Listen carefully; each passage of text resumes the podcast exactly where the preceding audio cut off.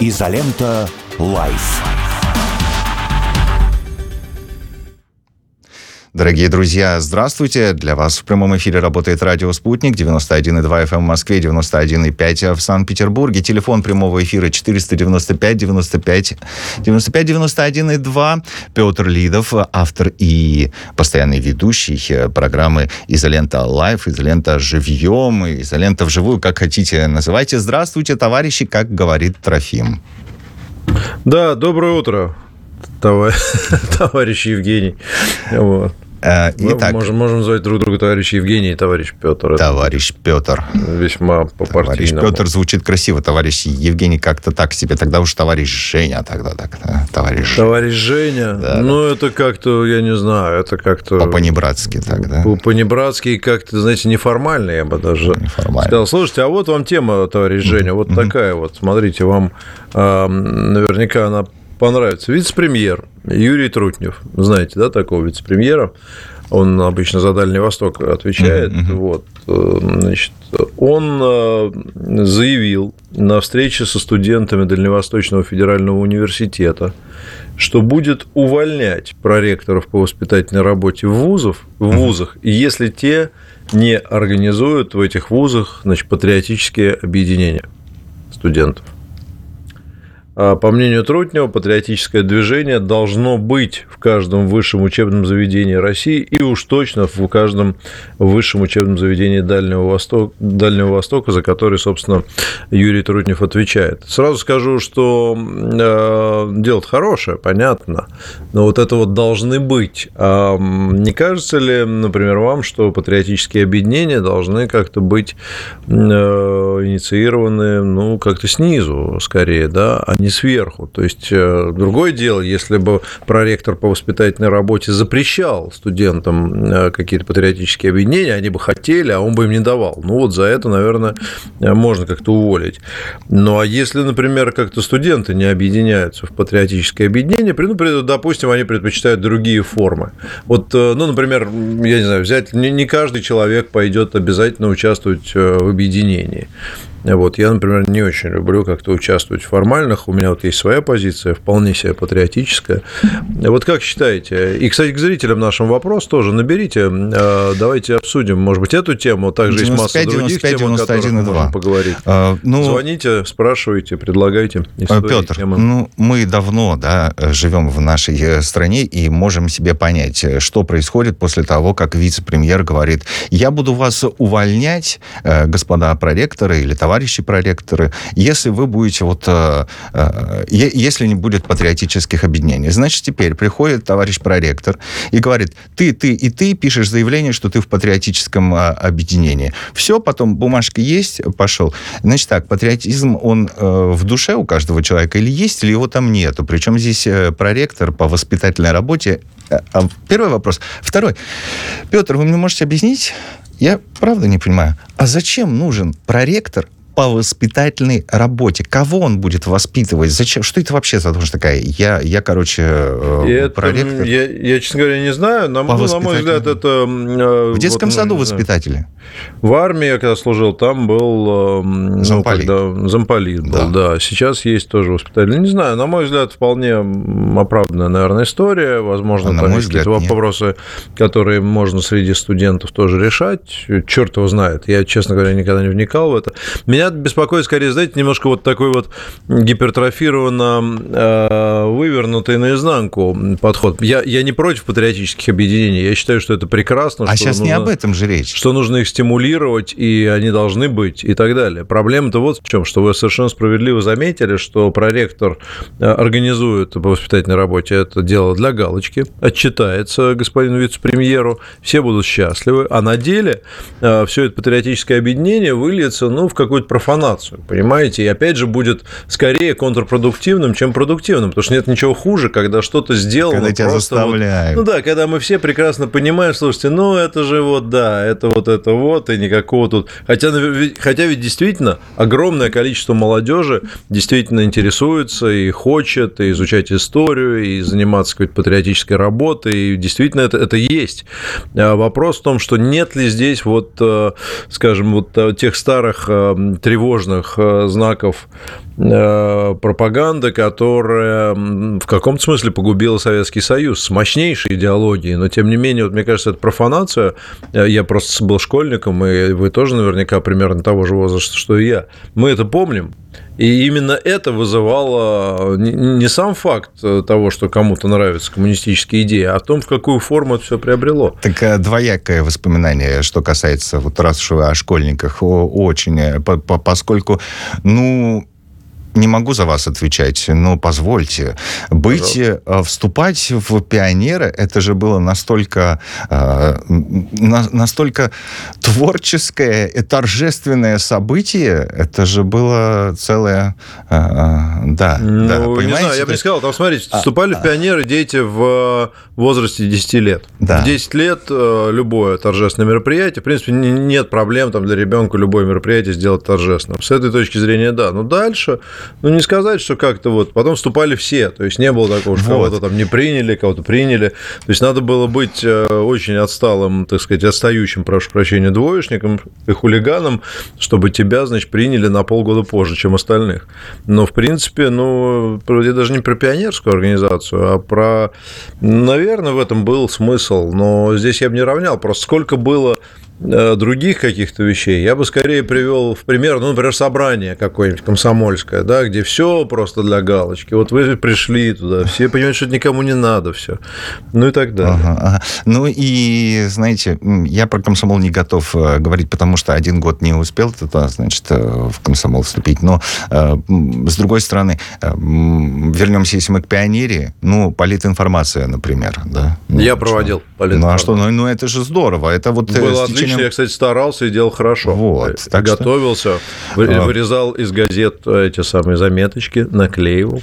Нет, я, я же не говорю, что все было плохо. Нормально. Другое дело, что э, здесь не поймешь. С одной стороны, насаждать, э, может быть, это не так уж и плохо, потому что, ну, все же стремились в эту э, пионерию. Считалось это почетным, хоть принимали и всех. А с другой стороны, ну, сейчас я понимаю, что если за это будут отвечать, ну, какой-то, кто-то, человек, топ-менеджер из университета, то, в общем, а для топ-менеджера что? Отчеты самое главное. Ну, Наш вы знаете, я да. Тут тоже не знаю. Мне просто кажется, что мы, так сказать, здесь хочется звоночек сделать, на самом деле тревожный, в том смысле, что не хотелось бы, чтобы это превратилось. Так-то дело нужно, и мне кажется, Может, это зависит во многом от личности того, кто этим вот, занимается. Вот. Вот. вот. И наверняка действительно и проекторы по воспитательной работе, работе, в том числе на Дальнем Востоке, абсолютно нормальные, вменяемые люди. Может быть, меня просто вот это вот покоробило немножко то, что вот так вот жестко буду, буду увольнять, увольнять, если, значит, да. не будет. А господин Трутнев э, человек жесткий, это всем известно. Жесткий, прекрасный, выдающийся, можно даже сказать, на масштабах Дальнего Востока руководитель, который uh-huh. очень долго на своем посту. И, безусловно, если Юрий Трутнев что сказал, то там э, ну, определенное дрожание, так сказать, оно есть. И это правильно. А, понимая специфику, опять же, развития региона и так далее. Но mm-hmm. вот э, с точки зрения патриотического воспитания есть нюансы. Скажите, 95, 95, да, 91 вот. и 2. 95, 95, 91 и 2. Код Москвы 495. Это э, телефон э, прямого эфира. Пожалуйста, э, свое мнение можете позвонить нам и сказать, потому что мне кажется, что мы здесь оба э, с Петром э, достаточно так э, э, отнеслись к этой идее. Или наоборот, без достаточно достаточного энтузиазма. Э, наш слушатель, э, телеграм-канал радио, нижнее подчеркивание «Спутник», э, пишет, к сожалению, не подписался. Когда ничего нет, как это появится, если не сделать? Это же не дерево, которое само вырастет. Вот имеет э, право э, на существование и такая точка зрения, понимаете? То есть надо с чего-то начинать, в том числе и с объединений э, в, предположим, там вузах, университетах и институтах. Ну, надо Вполне возможно, да. Да. Может быть... Э, ну и по поводу увольнения, вот э, хочу поправиться, тут просто не, не то, что поправиться, издание «Бриф», вот оно сообщило, что уволены э, ряд руководителей ВКонтакте были уволены как раз за э, то, что во время ВК-феста показали значит, выступление певца Моргенштерна, который признан агентом. Угу. А вот я вчера сказал, что, на мой взгляд, это не так, ну, теперь непонятно. Ну, тут, собственно, э, есть одна точка зрения, есть вторая. Вообще вот это вот радикальное увольнение за что-то такое – ну, не знаю, насколько это оправдано.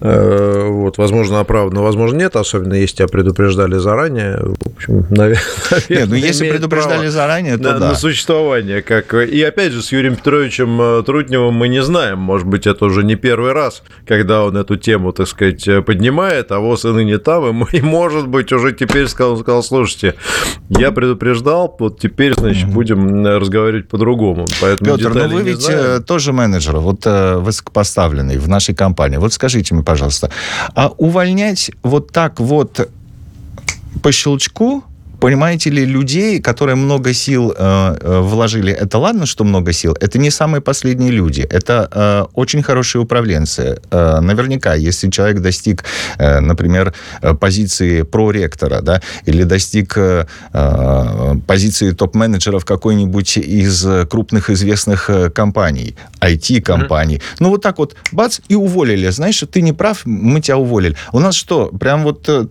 так много топ-менеджеров, которые могут э, заниматься своим делом. Прям вот их э, вышел на HH и вперед. Слушайте, ну, на, на мой взгляд, э, это традиция такая вот показательных увольнений, она, э, наверное, имеет право, вернее, она имеет право на существование в каких-то вопиющих случаях, вот, но, на мой взгляд, она, конечно, не очень прогрессивна. Вот, угу. Потому что понятно, что если ты компания, ты довольно много вложил. У меня, кстати, да, многие знают, я, в общем, из мегафона-то ушел тоже по похожему, так сказать, по похожей причине. Не то, что меня прям сразу уволили, но, угу. скажем так, попросили. Я там ушел через полгода после того, как подверг э, критике значит, организацию Алексея Навального, который сказал, а это там, ну, короче, там целая история была. Вот, но там, в принципе, компания поступила нормально, и, в общем, там не, не буду вникать в эти нюансы и, и сильно рассказывать на эти. Но, на мой взгляд, зачастую вот эти вот махания шашками – это очень плохо. Вот. Тоже у нас, мне кажется, не очень эм, правильно работает система, что когда приходит, допустим, новый руководитель, он сносит всю команду предыдущую и, значит, и зовет своих лично преданных. На мой взгляд, это э, вопрос, э, ну, вот такой системной личной преданности против э, интересов дела. Зачастую интересы дела, они все-таки не должны включать в себя увольнение конкретных людей только потому, что они там чем-то значит, неправы. Но, но иногда бывают, да, иногда бывают варианты, когда нельзя не уволить кого-то. Mm-hmm. Метод, в общем, довольно действенный. Хотя понятно, что с точки зрения исправления ситуации он не всегда работает, потому что это эмоциональное решение, это показательное решение, это демонстрация там, наведения ужаса на всех остальных. А в этом смысле определенные плюсы есть, но вот с точки зрения дела э, есть вопросы. Поэтому, конечно, можно кого-то одного там как-то... Вот, но не по каждому поводу mm-hmm. и, и так далее. Mm-hmm. Поэтому надо в каждом конкретном случае смотреть отдельно, но не делать это вот практикой такой всех всех уволить, там, расстрелять и прочее. Это, мне кажется, ну, не, совсем, не совсем правильно. Из, иногда из иногда, можно, иногда можно из этой ситуации выйти даже как-то еще и более интересно и лучше в интересах дела. Угу. Вот. Спасибо, потому что вот было. Что-то никто нам интересно. не звонит с вами, Евгений. Даже Сергей из Мурманска не звонит нам. Это Сергей. странно. Да, это, это странно, странно, мы волнуемся. Да. Но я могу себя сейчас э, июль. Нет Сергея сейчас в Мурманске, я думаю. Э, сейчас Сергей, Сергей в Мурманске, он вчера нам звонил. Да? Ну, тогда, тогда ладно, прошу прощения. Но там хорошо. другая проблема. В э, Мурманске сейчас полярный день. Да. И, и... и даже ночью светит солнце. Поэтому... Но это не есть проблема. Проблема, ну, когда... Почему же? Может быть, Сергей, может быть, Сергей поздно лег из-за этого. Алло, здравствуйте, слушаем вас. Да, здравствуйте, Алло. Сергей из Мурманска. Звонился по Сергей. Да, да. Я, я ждал, я ждал, что мне... Да-да-да, что мне позвонит, э, значит, человек из города, где я повзрослел. Да-да-да. Э, Сергей, э, мы вот тут вот по поводу... О, Мурманск. Это МГТУ, да? Мурманский государственный технический университет, Альма-Матер. Да-да-да. Вот проректора уволят, потому что там не объединились студенты по принципу патриотизма. Вот как вам, как вам такое, например? Ну, я считаю, что, конечно, когда принуждение, оно, мне кажется, все-таки в обратную сторону сыграет. Потому что молодежь, она вообще всегда против, как пел Егор Летов в своей песне. А тут как бы если это из-под палки делать, то наоборот, мне кажется, патриотизм должен быть искренний, когда ты, ну, реально веришь свою страну, там, mm-hmm. героев и все такое. А если это заставлять верить в это, ну, это какая-то получится, мне кажется, обратная реакция. Ну, мое такое мнение, потому что я сам ну, в юности был такой против всего, и вот как раз вот СССР мне не нравился. Но как вырос, понял, что зря не нравился, и я пересмотрел свои отношения. А по молодости Ой-ой-ой. да, такой отрицал его. Все а сколько вам лет, Сергей, если не секрет? Не а то мы что-то как-то а? вас не спрашивали. Да, да. Вот э, важно, важно сейчас узнать, сколько вам лет, Сереж. А, мне 47. Я уже старенький. Ага. Вот мы, да, уж ну, мы тут, да. конечно, старенькие, ну, мы тут все, ага. Вот мы почти с вами э, ровесники. В какой момент ну, вы да. поняли, что в СССР не, не так уж э, плохо было? Потому что сейчас это такая превалирующая ну, точка зрения, вот мне интересно. А когда повзрослел? Где-то в 30. Ну, в 30, в 30. примерно. Ага. Обычно все ага, к этому ага. времени приходят, что ценности меняются на более, так сказать, ну, человеческие, нормальные. Кризис, очередной кризис. Такого. Да, да, да. Ага. А, как у Христа возраст такой примерно к этому. Понял вас. Сергей, спасибо большое, что позвонили опять да, э, своей второй ага. родины. Да. Всем привет. А, да, да. Ну, там в полярный день берегите себя. Я знаю, что в полярный день все время хочется э, гулять, как в полярную ночь все время хочется э, спать, да. А что, э, следующий звонок пропал у нас, да? Не, не, не дождались? Не дождались? Ну, Алло, 95, 95, 91 и 2. 95, 95, 91 и 2. Можете нам позвонить. Я пока по требованию российского законодательства скажу, что штаб Навального – это запрещенная в России экстремистская организация. Так. Job. Ну что же, ну что же, конечно, вряд ли мы узнаем, мы вряд ли с вами узнаем, э, э, Петр, мне кажется, что здесь и присутствует некое разделение все-таки, как везде, по э, возрастам. Вот, потому что вот мы приблизительно одного возраста все, и вот в какой-то момент времени мы поняли, что в Советском Союзе было не так уж и плохо. Я с, эти, с этой точкой зрения сталкиваюсь в последнее время достаточно часто, но мне кажется, что здесь еще очень важный момент, что, знаете, как молоды мы были, все дела, там, полярный день, э, университет, понимаешь, это не совсем про Советский Союз. 95 95 91 и 2, код Москвы 495, код России плюс 7. По-прежнему еще в течение пяти минут можете нам позвонить, если вам есть что сказать. Петр. Да, но по поводу того, плохо-неплохо, я всегда сторонник того, чтобы эти вещи рассматривать без эмоций, потому что, да, эмоции, конечно, нас отправляют в счастливое детство, а счастливое детство всегда хорошо, живы бабушки, дедушки, мамы, папы молодые, и вообще трава зеленая, деревья большие, и прочее, прочее, прочее. Эмоции впервые, даже э, ну, какие-то, может быть, вещи, которые попадают к нам через барьеры и ограничения, ну, условная банка Кока-Колы, да, вспоминается как, э, ну, что-то что классное. Банка Кока-Колы, джинсы, жвачка, э, все дела. Большое сообщение э, Поэтому а есть объективные вещи, ну, что-то было хорошо, что-то было не очень. да, но над этим уже надо размыслить. Да, давайте сообщение. Патриотизм, то есть просто спасибо вам, что такое длинное сообщение написали у нас пять минут осталось, давайте я так. Патриотизм не надо заставлять, его надо воспитывать. И вузы и школы – это первое место, где должно это быть. Уволили – отлично. Э, э, вот. А вы ведете разговор, включение несчастный, его уволили за то, что он не успел создать ну, в общем, у этих людей власть, власть над умами молодежи не справился, другой сможет. Вот такое сообщение.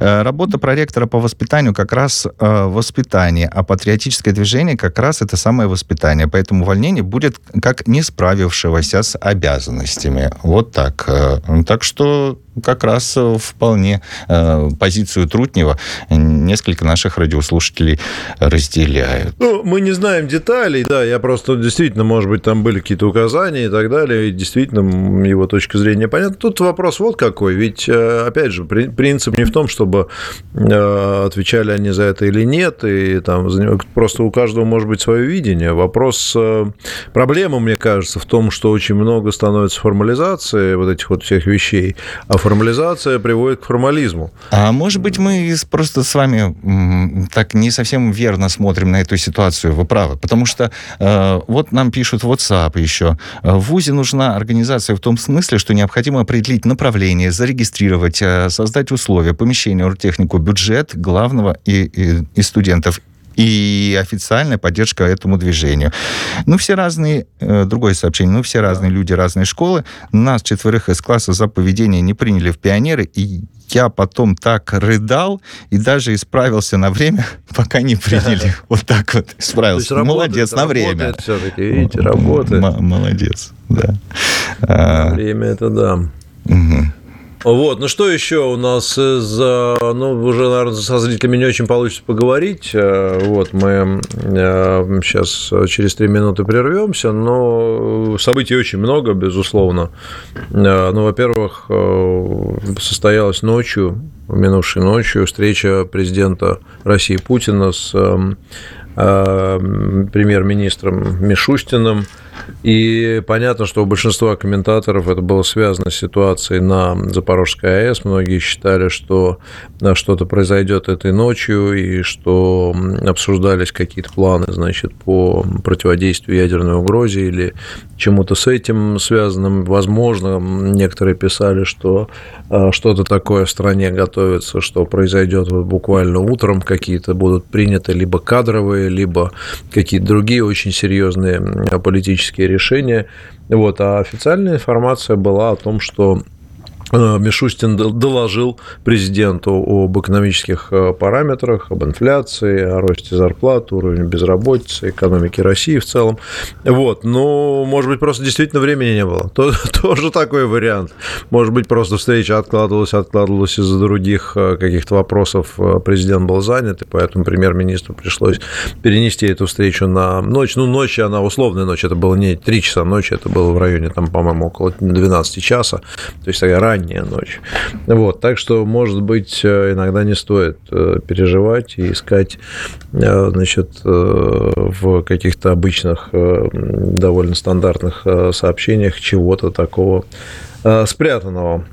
Вот, ну вот, собственно, вот так. Что из еще что, что важно? У нас, ну, сейчас мы перейдем ко второй теме. Это, безусловно, это то, что у нас Иран вступил в, в ШОС. Вот, это э, важная история, но об этом мы поговорим уже после выпуска новостей. Выпуск новостей у нас через минуту.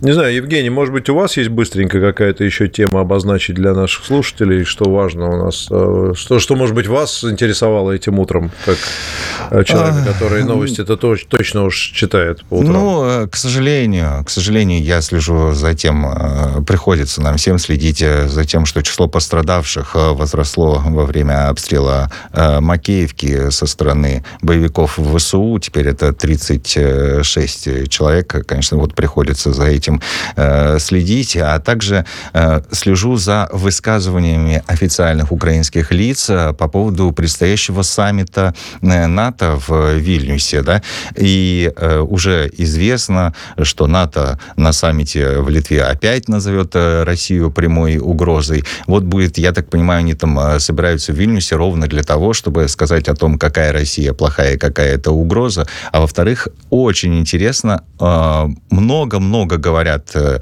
какие же, то ли гарантии безопасности, то ли Совет Украина-НАТО, то ли что же там э, произойдет в Вильнюсе в ближайшее время. Ну вот э, две таких, две основных, два основных события, за которыми мы сейчас следим. Ну, среди прочих, конечно. Сейчас мы, с вашего позволения, прервемся на рекламу и выпуск новостей. Bye.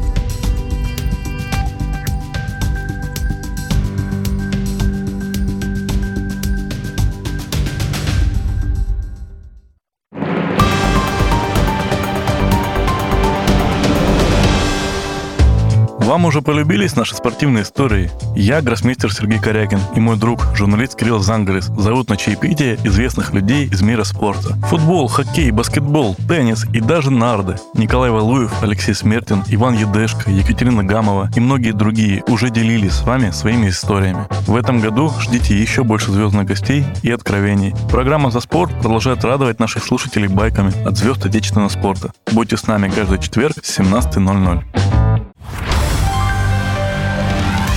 Здравствуйте, я Дмитрий Евстафьев, политолог, аналитик, профессор, который пытается смотреть в мир, политолог-патологоанатом, политологический акын, который поет вам только о том, что он видит, и только о том, что он понимает сам.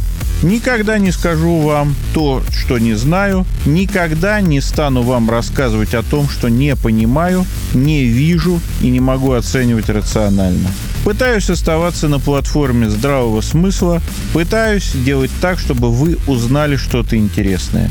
Мне также важно, чтобы вы заинтересовались вопросом и сами попытались что-то узнать, как просто рассказать вам о том, что происходит в мире. Мне важно, чтобы вы искали, думали, решали для себя, при этом оставаясь людьми.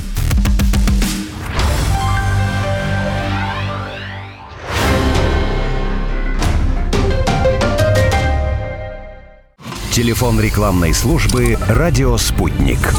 Плюс семь четыре девять пять девятьсот пятьдесят шесть ноль шесть пять. Радио «Спутник». Новости студии Николай Суворов. Здравствуйте. Женщина получила осколочные ранения при обстреле украинскими военными города Валуйки. Об этом заявил губернатор Белгородской области Вячеслав Гладков в своем телеграм-канале. Сегодня утром он сообщил, что при обстреле Валуйков сработала система ПВО, два частных жилых дома и пять автомобилей получили серьезные повреждения. Он добавил, что система ПВО сбила три цели, которые приближались к городу, а также один беспилотник. Киев перебросил свежие силы на участок фронта Сватово-Кремена и пытается прорвать там оборону российских войск на фоне отсутствия успеха ВСУ на южном направлении. Об этом сообщил РИА Новости военный эксперт, подполковник ЛНР в отставке Андрей Марочка. Он добавил, что это происходит после усиления и восстановления украинских подразделений, понесших в прошлых боях значительные потери. Радиационный фон на Украине соответствует нормам, об этом сообщает Гидрометцентр. Накануне советник главы Росэнергоатома Ренат Карча заявил, что Киев в ночь на 5 июля собирается атаковать Запорожскую атомную электростанцию с применением высокоточного оружия и беспилотников «Камикадзе». Также планируется удар ракетой «Точка У» с боеголовкой, начиненной радиоактивными отходами. Скоропостижно скончался министр транспорта и коммуникации Беларуси Алексей Авраменко. Об этом сообщает информационное агентство «Спутник Беларусь» со ссылкой на транспортное ведомство республики. В 2012-м Авраменко возглавил управление транспорта и связи аппарата Совета министров. Совет директоров РЖД освободил от должности заместителя генерального директора Олега Валинского. Он станет ректором Петербургского государственного университета путей сообщения. Об этом заявили в самой компании. Кто займет пост главы РЖД вместо Валинского в сообщении компании не указано. НАТО на предстоящем саммите в Вильнюсе, судя по ее заявлениям и действиям, подтвердит прежний курс в отношении России, где Москва считается прямой угрозой для Альянса. Об этом заявил РИА Новости замглавы МИД России Александр Грушко. Саммит НАТО пройдет в Вильнюсе 11 и 12 июля. Одной из основных тем обсуждения заявлено повышение безопасности региона посредством дальнейшего укрепления сдерживания и обороны. Ученые Самарского политеха создали онлайн-сервис для поиска структур металлических соединений. В его основе лежит оригинальный математический подход, который позволяет выявить новые закономерности в таком малоизученном классе веществ. Уточняется, что речь идет о интерметаллидах и прогнозе свойств новых соединений металлов для высокоточной промышленности. Интерметаллиды — это большой класс химических веществ, образованных в результате реакции между двумя и более металлами. По словам ученых, они обладают очень сложным строением. Самых значимых событиях в стране и в мире разберемся на радио «Спутник».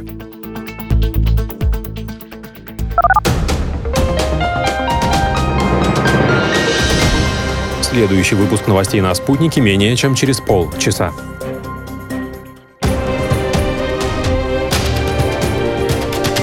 Радио «Спутник».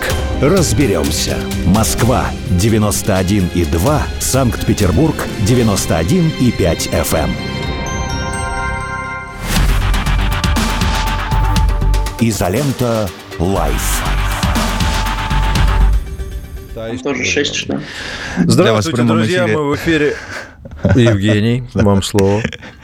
В прямом эфире для вас э, работает э, Петр Лидов. Э, у микрофона в студии «Радио Спутник» Евгений Майструк. Вашему вниманию представляю Иван Захаров, начальник управления по работе со странами Ближнего и Среднего Востока «Спутник» сейчас.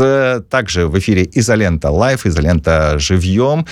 91,2 FM в Москве, 91,5 в Санкт-Петербурге, телеграм-канал «Радио Нижнее подчеркивание Спутник». Сейчас, как анонсировал Петр Лидов, будем говорить о вступлении Ирана в Шанхайскую организацию сотрудничества. Иван, а долго говорили о том, что Иран собирается вступить в, э, в Шанхайскую организацию сотрудничества. И это все обсуждалось на встречах неоднократно. Там присоединился в одном качестве, потом в другом качестве. Но вот эта информация о том, что Иран вдруг вступил в ШОС, она появилась как-то достаточно неожиданно для стороннего наблюдателя. Вам так не кажется, насколько ожидаемо это э, событие? Доброе утро, коллеги. А, вы знаете, на самом деле, действительно, Иран проделал очень большой путь. Э, практически на протяжении 20 лет, чуть меньше, он в разных статусах взаимодействовал с Шанхайской организации сотрудничества, был наблюдателем с 2005 года, а уже в 2006 а, подает заявку на то, чтобы стать постоянным членом. И вот в течение всего этого времени, на самом деле, в самом Иране а, много разговоров ходило о том, какие будут пользы, какая будет польза, какие преимущества, а, какие риски Иран будет нести в связи с постоянным членством такой серьезной международной организации, какие нужно предпринимать шаги в экономическом поле для того, чтобы соответствовать высоким стандартам. И вся эта работа, она постепенно выполнялась, причем разными кабинетами министров. Э, я считаю, что это был целенаправленный, методичный, э, сложный, но, э, как мы видим, все-таки успешный путь. Но это ведь не экономическое объединение. Ну вот объясните, чтобы мы все поняли, зачем это Ирану нужно? Вы знаете, на Востоке очень любят символизм, и не случайно, что в День независимости США, 4 июля, Иран стал полноценным, полноправным членом ШОС. А, об этом, кстати, иранские СМИ а, вчера писали. Мы видим здесь, конечно, такой яркий политический акцент. И, безусловно, Ирану всегда было важно причем на протяжении даже последних, наверное, двух столетий быть равными среди сильных – Э, и поэтому общая тональность э, иранских печатных изданий, интернет-изданий именно такая. Э, мы проделали большой путь.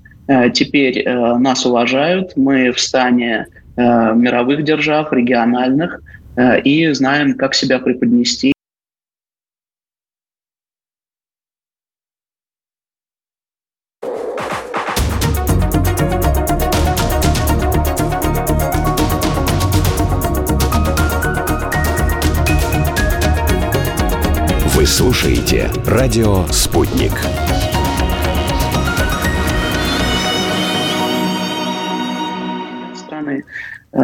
э, на данный момент является Ибрахим Раиси. Так вот, при э, этом правительстве э, Иран сделал, возможно, как и Россия, разворот на восток. Uh-huh. Мы помним, что долгие годы э, велись разговоры, переговоры э, и сложная дискуссия относительно решения ядерной программы Ирана это скорее был э, вектор политики ну, западный. На том фронте Иран пытался себя лучшим образом проявить. А теперь Э, развернулся на восток, в сторону А вот скажите мне, пожалуйста, по вашему мнению, обозначает ли это, э, что они э, категорически э, вот отказываются теперь от сотрудничества с Западом? Вот вы сейчас сказали, что они там работали, на том направлении в течение долгого времени, а теперь вот присоединились к и стали равными среди сильных. Значит ли это, что путь к сотрудничеству с западными государствами э, сам себе тяготеет? Ирана закрывает сейчас? А, но вы знаете, все-таки решение ядерного вопроса Ирана – это не сотрудничество с Западом, это скорее поиск компромисса. А, поэтому с такого mm-hmm. трека Иран однозначно полностью не уйдет, но те приоритеты, которые были расставлены в результате вступления Исламской Республики в ШОС очевидны, а приоритет сейчас – это региональная интеграция угу. и взгляд в сторону того, как преодолевать те санкции самые, которые в результате решения ядерной программы должны были бы быть сняты. Очень интересно. Сейчас про санкции. Вот про санкции. Э, Иван, я знаю, что на протяжении долгого времени, вы, вы ведь иронист, да, нам рассказали, на протяжении долгого времени следите за ситуацией в Иране. Вот объясните, эти санкции, которые были введены, потом вроде как слегка э, их ослабили, потом опять пришел там другой президент, опять все вот это вот э, произошло, опять санкции, они, по вашему мнению, насколько сильно ограничили экономическое развитие Ирана. А может быть, я даже такую версию услышал, что они дали толчок самому Ирану и иранской экономике. Э, я думаю, что э, оба утверждения э, правильны, но стоит пояснить. Дело в том, что действительно Иран получил возможности действовать самостоятельно, хоть и находился в изоляции плане развития собственной экономики. С другой стороны, взаимодействие даже с соседями, э, включая Россию, угу. ну, сосед через э, Каспийское море. Сосед-сосед, нормально все у нас. Да. А, совершенно верно. А, Все-таки было затруднено, потому что расчеты в национальных валютах – это, наверное, та цель, которая ставится а, и бизнесменами, э, и теми сегментами власти, которые отвечают за экономику и торговлю. Угу. И вот прийти именно к расчетам взаимных, э, к взаиморасчетам в национальных валютах, э, ШОС э, наверняка Ирану поможет. Тем более, что ну, санкции – это катализатор для активизации, на самом деле, экономического сотрудничества в ШОС. Угу. Создание новых механизмов, в том числе э, вчера, в частности, на э, заседании было в очередной раз отмечено, что ну, необходимо создать в ШОС финансовый институт, будь то э, банк развития или некий фонд. Э, так что э, стремление к отказу от доллара в торговле э, присутствует. Э, в том что числе это выльется, и в Шанхайской организации сотрудничества, конечно. Прежде да, всего, да, да. Я как раз об этом и говорю, что ну, именно... Иван, а расскажите, пожалуйста, ну, тут ведь э, нет, нет ли пересечения с ровно такими же намерениями у БРИКС и расчеты в национальных валютах, и э, о создании фонда э, и тут тебе и Шанхайская организация сотрудничества, а тут вроде как БРИКС, и у всех одинаковые задачи. И думаешь, не дублируют ли они друг друга? Э, совсем даже не дублируют. Э, вчера долго общался э, с экспертами разных мастей из Ирана, и все они в один голос говорят о том, что следующий наш шаг – это вступление в БРИКС. Ирану mm-hmm. пора подавать заявку на то, чтобы стать членом БРИКС, и мы тут видим также поступательное движение, ведь в январе с ЕАС было подписано Тегераном соглашение о создании зоны свободной торговли – сейчас летом мы видим вступление в ШОС. Действительно, возможно, следующий шаг эм, региональной мировой интеграции – это БРИКС. Так что здесь э, нет никаких противоречий. Другой вопрос – готова ли иранская экономика уже сегодня э, к таким большим вызовам и к такому э, серьезному участию и в БРИКС, и в ШОС. Э, но здесь существуют разные мнения, и на данный момент э, скорее это такая гипотетическая тема, мы можем только предполагать. Э, увидим для начала, как Иран проявит себя в ШОС.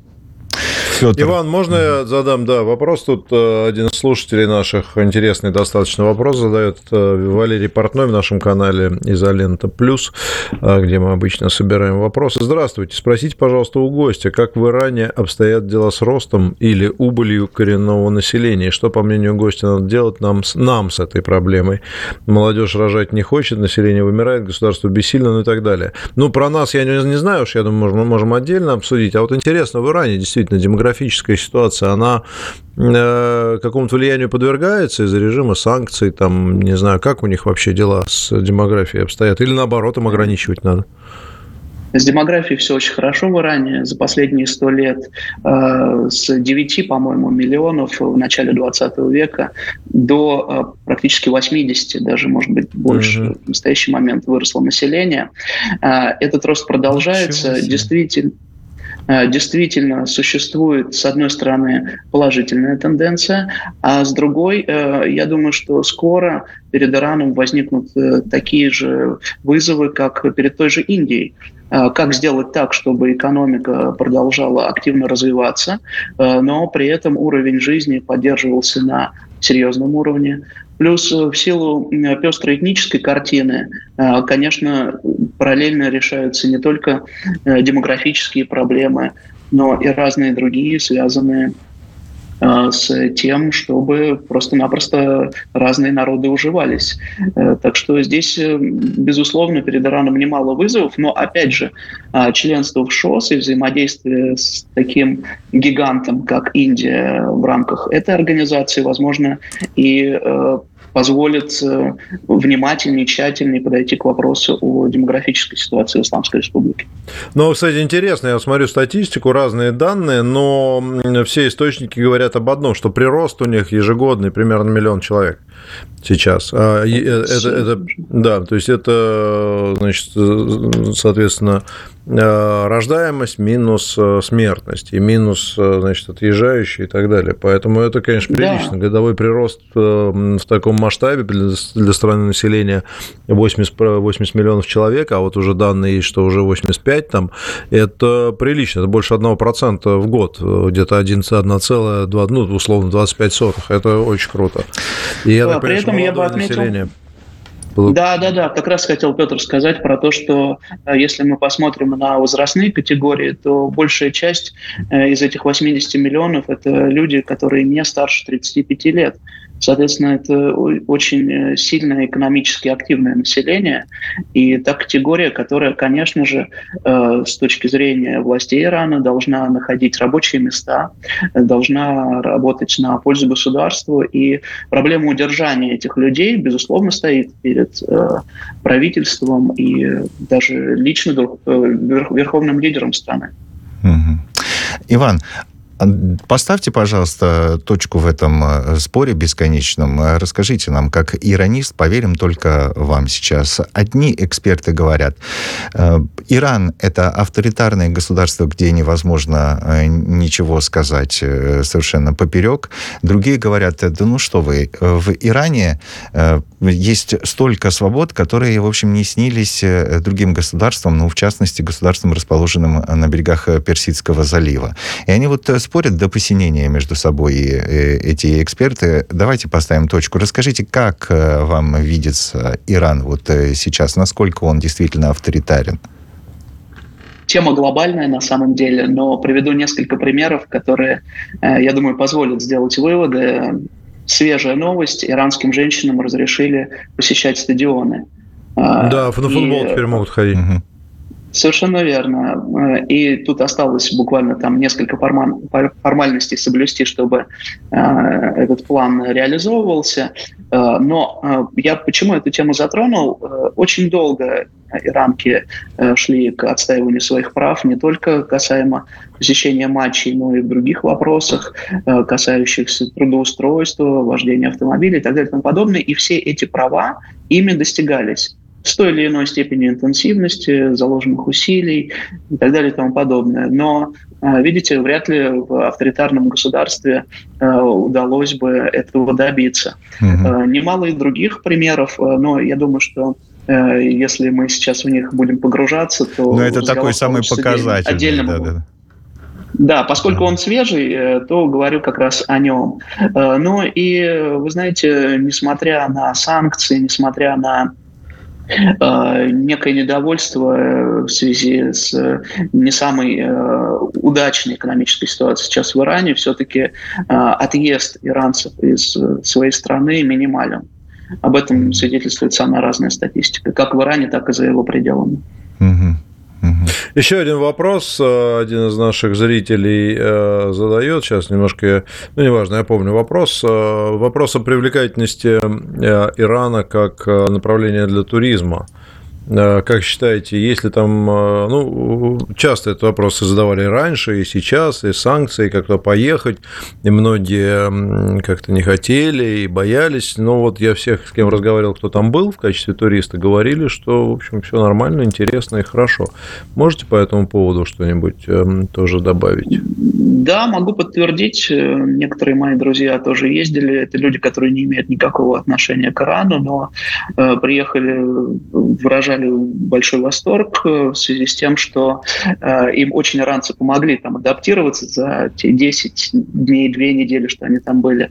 Народ очень отзывчивый, э, хорошо настроенный к россиянам, приветливый. И, конечно, много чего можно посмотреть, но одно дело ходить и смотреть, не знаю, достопримечательности, древности и так далее, а другое взаимодействовать с местными. Тут в Иране сплошные э, плюсы как в одном, так и в другом направлении. Не, ну подожди, но там же какие-то раздельные пляжи для мужчин и женщин говорят.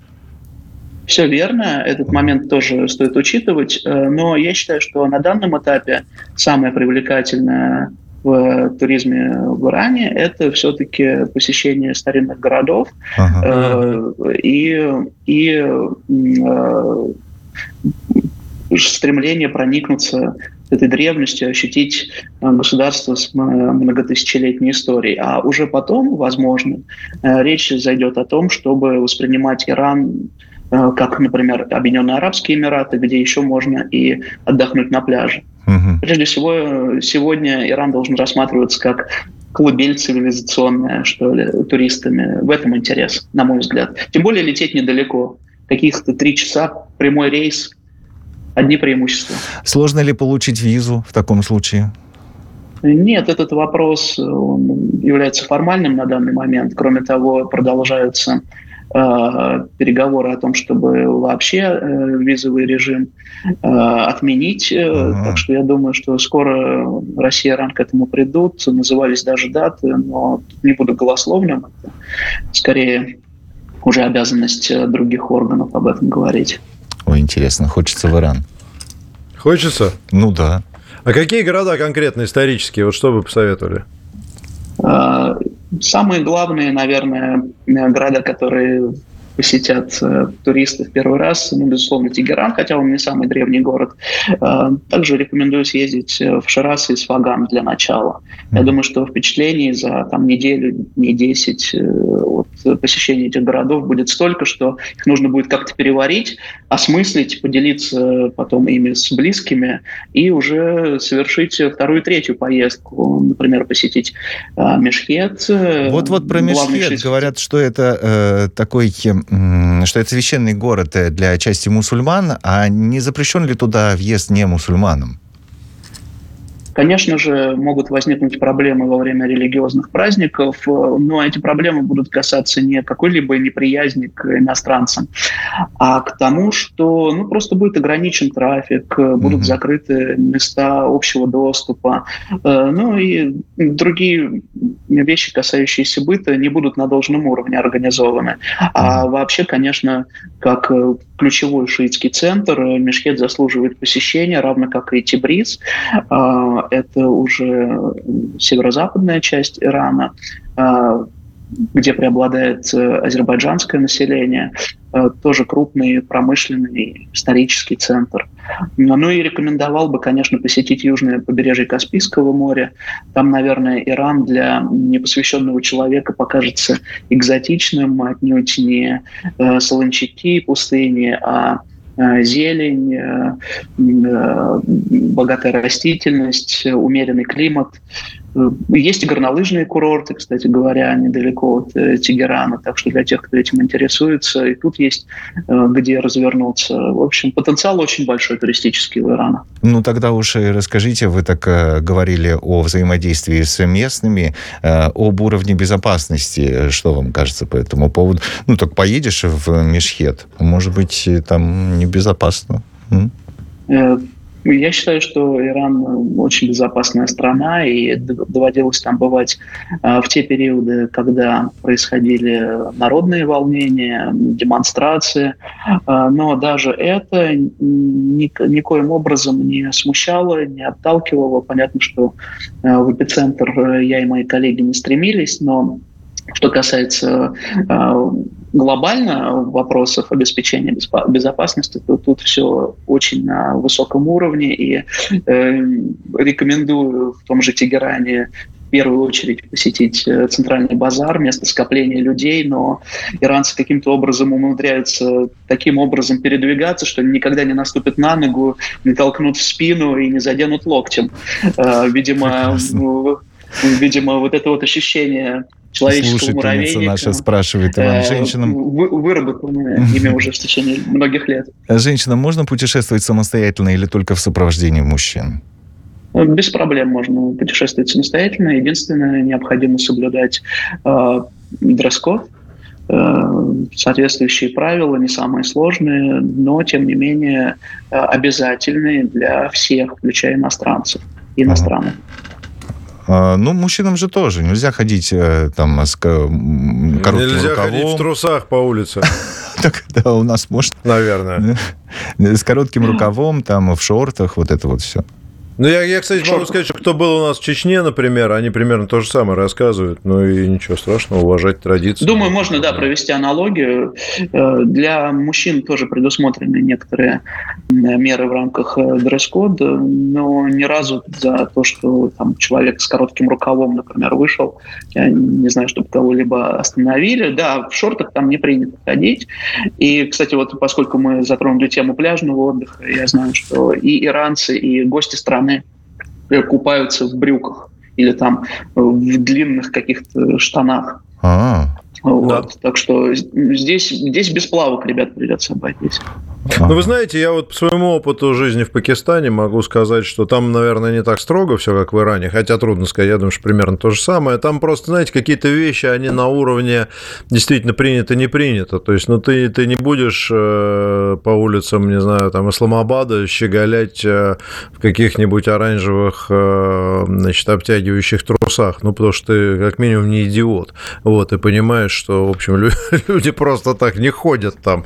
Вот, и, конечно, это будет такое, так, так себе развлечение. Друзья, скажите, пожалуйста, а чем можно нехотя, нечаянно обидеть в Пакистане или в Иране, вот местных? Ну, просто по незнанию, например. Есть такие какие-то моменты, которые нужно учитывать? Ну, ну если говорить сказал... о... Да, пожалуйста, Иван, говорите. А, да, Петр, вас перебью. А, ну, касаемо Ирана, я бы так сказал, что есть общие рекомендации, но когда там, не, рек, не рекомендуют, например, затрагивать политические темы, внутриполитические, религиозные. Но опыт говорит об обратном. Как только налаживается контакт э, с кем-то из местных, причем неважно, э, говорите ли вы на персидском языке или нет, как-то язык жестов и мимики, говорят некоторые коллеги, тоже вступают в дело, и уже э, получается, что контакт установлен. Так вот, а эти темы тоже спокойно обсуждаются, потому что эм, Иранцы вообще очень общительные люди и э, всегда найдут э, те э, полутона правильные, наверное, или те заходы на тему, которые никого не обидят. Mm-hmm. Ни разу не встречал такого, чтобы кто-то оскорбился. Другой вопрос, если мы, конечно, окажемся не в крупном городе, а в какой-нибудь ортодоксальной деревне, то там, скорее всего, нужно будет, конечно, очень внимательно относиться к тому, как взаимодействовать с людьми, особенно в пятницу, угу. для мусульман праздничный день, э, и всего того, что касается нахождения вблизи мечети, или если вы вдруг захотите оказаться там. Угу. Но это, опять же, вот я соглашусь с Петром, скорее принято, не принято, вот из такой категории. Ага. Посмотрите, вот конкретный случай. Нашему человеку опасаться особо нечего, мы умеем нормально общаться и уважительно, и я не разу не сталкивался, чтобы я кого-то случайно обидел в исламских странах. А, могу сказать, что если вот вы американец и привыкли класть ноги на стол при каждом удобном случае, то вот этого делать лучше не надо. Но спасибо это... вам, э, спасибо вам, э, друзья. Сейчас новости в нашем эфире. Изолента ну, Live.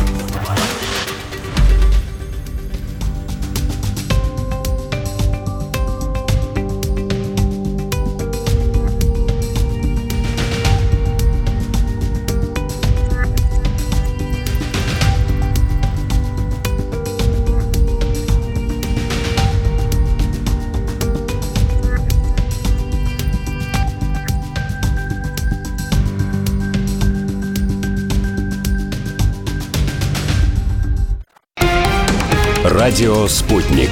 Новости студии Николай Суворов. Здравствуйте. Женщина получила осколочные ранения при обстреле украинскими военными города Валуйки. Об этом заявил губернатор Белгородской области Вячеслав Гладков в своем телеграм-канале.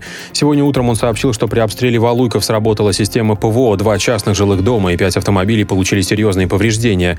Он добавил, что система ПВО сбила три цели, которые приближались к городу, а также один беспилотник. Киев перебросил свежие силы на участок фронта Сватово-Кремена и пытается прорвать там оборону российских войск на фоне отсутствия успеха ВСУ на южном направлении. Об этом сообщил РИА Новости военный эксперт, подполковник ЛНР в отставке Андрей Марочка. Он добавил, что это происходит после усиления и восстановления украинских подразделений, понесших в прошлых боях значительные потери. Радиационный фон на Украине соответствует нормам, об этом сообщает Гидрометцентр. Накануне советник главы Росэнергоатома Ренат Карча заявил, что Киев в ночь на 5 июля собирается атаковать Запорожскую атомную электростанцию с применением высокоточного оружия и беспилотников «Камикадзе». Также планируется удар ракетой «Точка У» с боеголовкой, начиненной радиоактивными отходами. Скоропостижно скончался министр транспорта и коммуникации Беларуси Алексей Авраменко. Об этом сообщает информационное агентство «Спутник Беларусь» со ссылкой на транспортное ведомство республики. В 2012-м Авраменко возглавил управление транспорта и связи аппарата Совета министров. Совет директоров РЖД освободил от должности заместителя генерального директора Олега Валинского. Он станет ректором Петербургского государственного университета путей сообщения. Об этом заявили в самой компании. Кто займет пост главы РЖД, вместо Валинского в сообщении компании не указано. НАТО на предстоящем саммите в Вильнюсе, судя по ее заявлениям и действиям, подтвердит прежний курс в отношении России, где Москва считается прямой угрозой для Альянса. Об этом заявил РИА Новости замглавы МИД России Александр Грушко. Саммит НАТО пройдет в Вильнюсе 11 и 12 июля. Одной из основных тем обсуждения заявлено повышение безопасности региона посредством дальнейшего укрепления сдерживания и обороны. Ученые Самарского политеха создали онлайн-сервис для поиска структур металлических соединений. В его основе лежит оригинальный математический подход, который позволяет выявить новые закономерности в таком малоизученном классе веществ. Уточняется, что речь идет о интерметаллидах и прогнозе свойств новых соединений металлов для высокоточной промышленности. Интерметаллиды — это большой класс химических веществ, образованных в результате реакции между двумя и более металлами. По словам ученых, они обладают очень сложным строением. Самых значимых событиях в стране и в мире разберемся на радио «Спутник».